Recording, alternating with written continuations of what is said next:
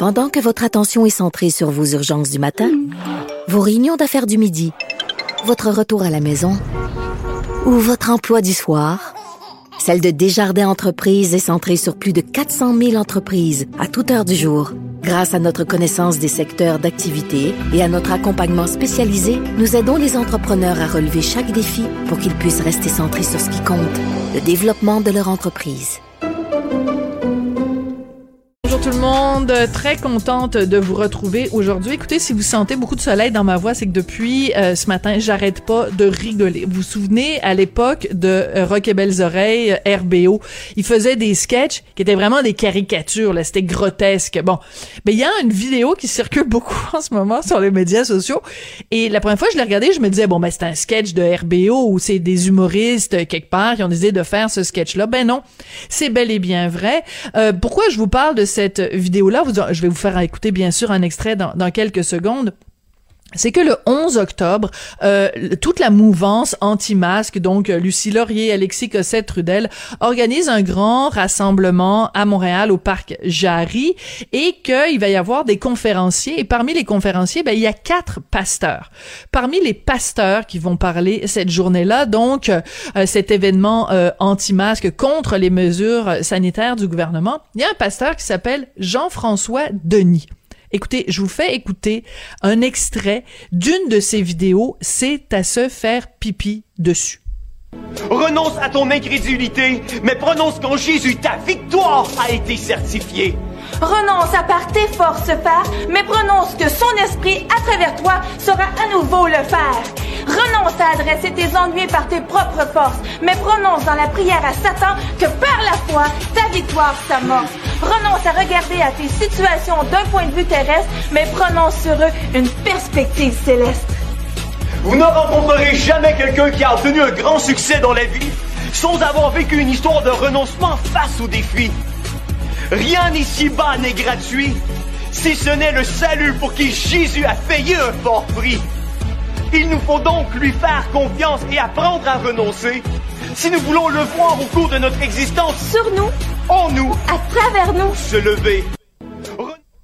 Et là là là là. Alors imaginez ce monsieur, euh, ce pasteur, donc Jean-François Denis, qui va être présent à ce rassemblement euh, des anti-masques. Écoutez, la perspective céleste, renoncer à Satan.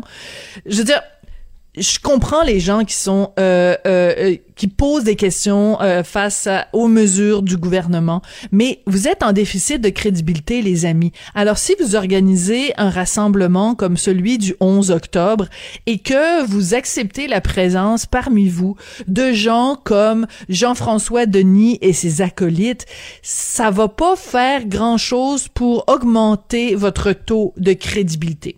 L'autre problème que j'ai avec ça, c'est que euh, les gens qui sont anti-masques, qui remettent en question les mesures sanitaires du gouvernement, nous disent ben le gouvernement nous ment, le gouvernement nous cache des choses, les journalistes euh, font pas leur job comme il faut, ils sont pas crédibles, ils nous disent des menteries, le gouvernement nous nous ment. Les journalistes nous mentent.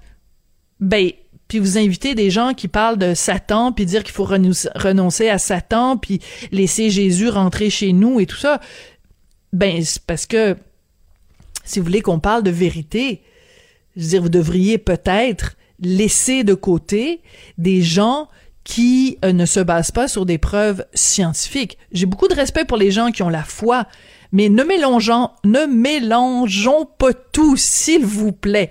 Alors écoutez, j'espère que je vous ai euh, bien fait rigoler avec cet extrait. Euh, mais je pense qu'il y a vraiment euh, toute une recherche qui doit être faite sur ces différents pasteurs qui sont associés à cet événement du 11 octobre. Écoutez, on nous annonce que ça va être un, une des conférences avec un, un, spectacle gospel, un concert gospel, une manifestation. On mélange tout, les amis. Là, c'est quoi? Lucie Laurier va commencer à frapper dans ses mains en nous disant Hey Jesus, c'est quoi ça?